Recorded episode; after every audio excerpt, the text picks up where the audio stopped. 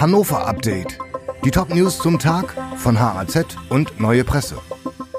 Sonntag, der 8. Oktober.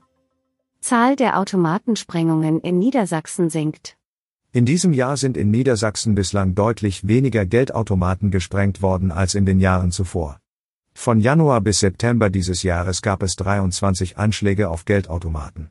Das hat das Landeskriminalamt mitgeteilt. Das waren ungefähr halb so viele wie im selben Zeitraum des Vorjahres. Damals gab es laut Landeskriminalamt 48 Anschläge auf Geldautomaten. Allerdings gehen die Täter immer rücksichtsloser vor. Weil sie inzwischen einen Festsprengstoff verwenden statt eines Gasgemischs, wird die Wucht der Explosionen größer. Über die Höhe der Schäden machte das Landeskriminalamt keine Angaben.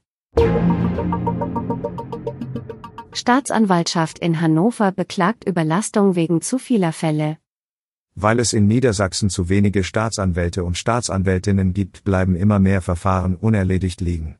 Einer Aufstellung des Justizministeriums in Hannover zufolge fehlen landesweit rechnerisch 127 Stellen, um einen optimalen Beschäftigungszustand zu erreichen.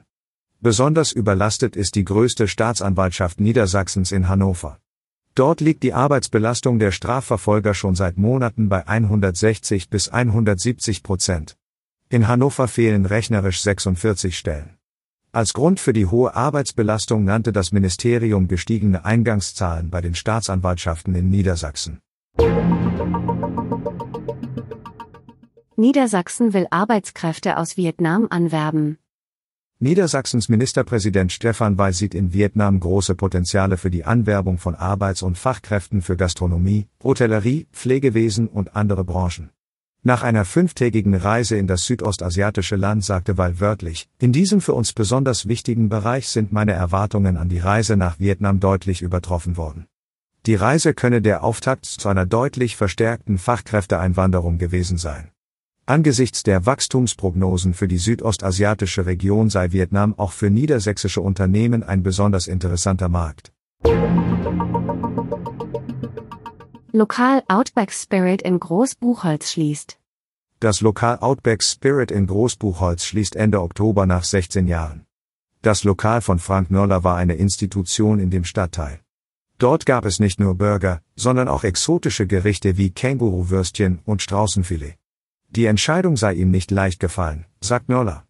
Doch nicht zuletzt der eklatante Personalmangel in der Gastronomie habe ihn nun zu diesem Schritt veranlasst.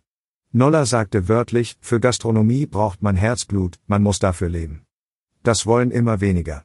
Dieses Hannover Update wurde maschinell vertont. Der Autor der Texte ist Stefan Knopf. Alle weiteren Ereignisse und Entwicklungen zum Tag ständig aktuell unter haz.de und neuepresse.de.